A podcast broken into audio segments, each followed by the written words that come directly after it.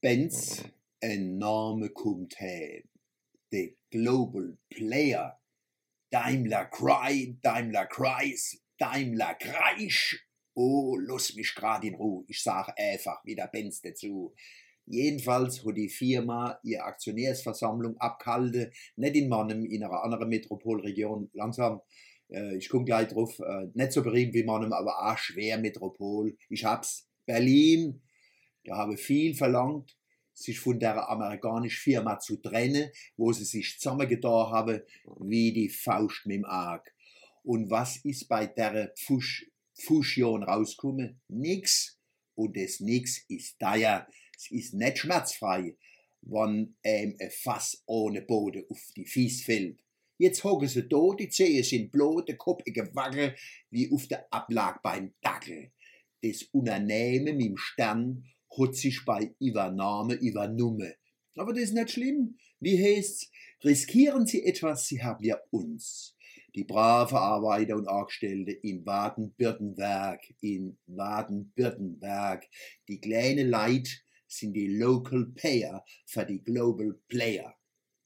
Der Professor Wenger verlangt, dass die neue Altfirma wieder Daimler-Benz AG hese soll. Bravo! Der Benz war ein Wahrzeichen von der Kurpals wie der Wasserturm, die Ladeberger Altstadt, die Schlösser von Monnem, Heidelberg, Schwetzingen und die Salin von Dergem. Was ein Schlag ins Gesicht, wie die Schwobe 1998 den Namen Benz versenkt haben. Aufpassen, ihr Schwobe. Los die Finger von Namen, wo euch nix angehe, schon gibt's was zwischen die Aare. Ein paar habe gesagt, nein, der Name Daimler-Benz AG klingt sehr altmodisch. Den würden die meisten ja sofort verstehen. Da langt das grad.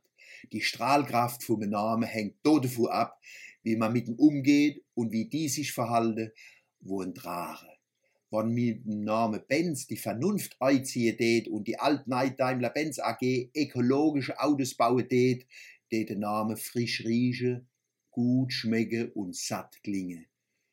Der Konzernchef Zetsche sagt, man hätte nicht voraussehen können, dass in Amerika auf einmal so viel Autos mit wenig Spritverbrauch und CO2-Ausstoß gekauft werden.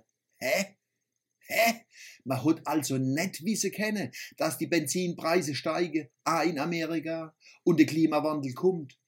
Wenn der Benzekerl und sein Berda so blind gewesen wäre, wie heutzutage Spitzenmanager, wäre das Auto immer noch nicht erfunden. Dafür kriegt die Sortmanager viel mehr Gori wie der Benzekerl damals. Und was die Ami angeht, die haben lang genug Spritfresser gekauft aber wenn bei denen der Groschen mal gefallen ist, handelt die schneller wie mir. So war es bei der Zigarette. Da haben sie schon lang Klarheit geschaffen, während wir uns immer noch von windischem Geschwätz das Licht im Kopf ausblosen lassen. Mit dem Auto läuft's nicht anders.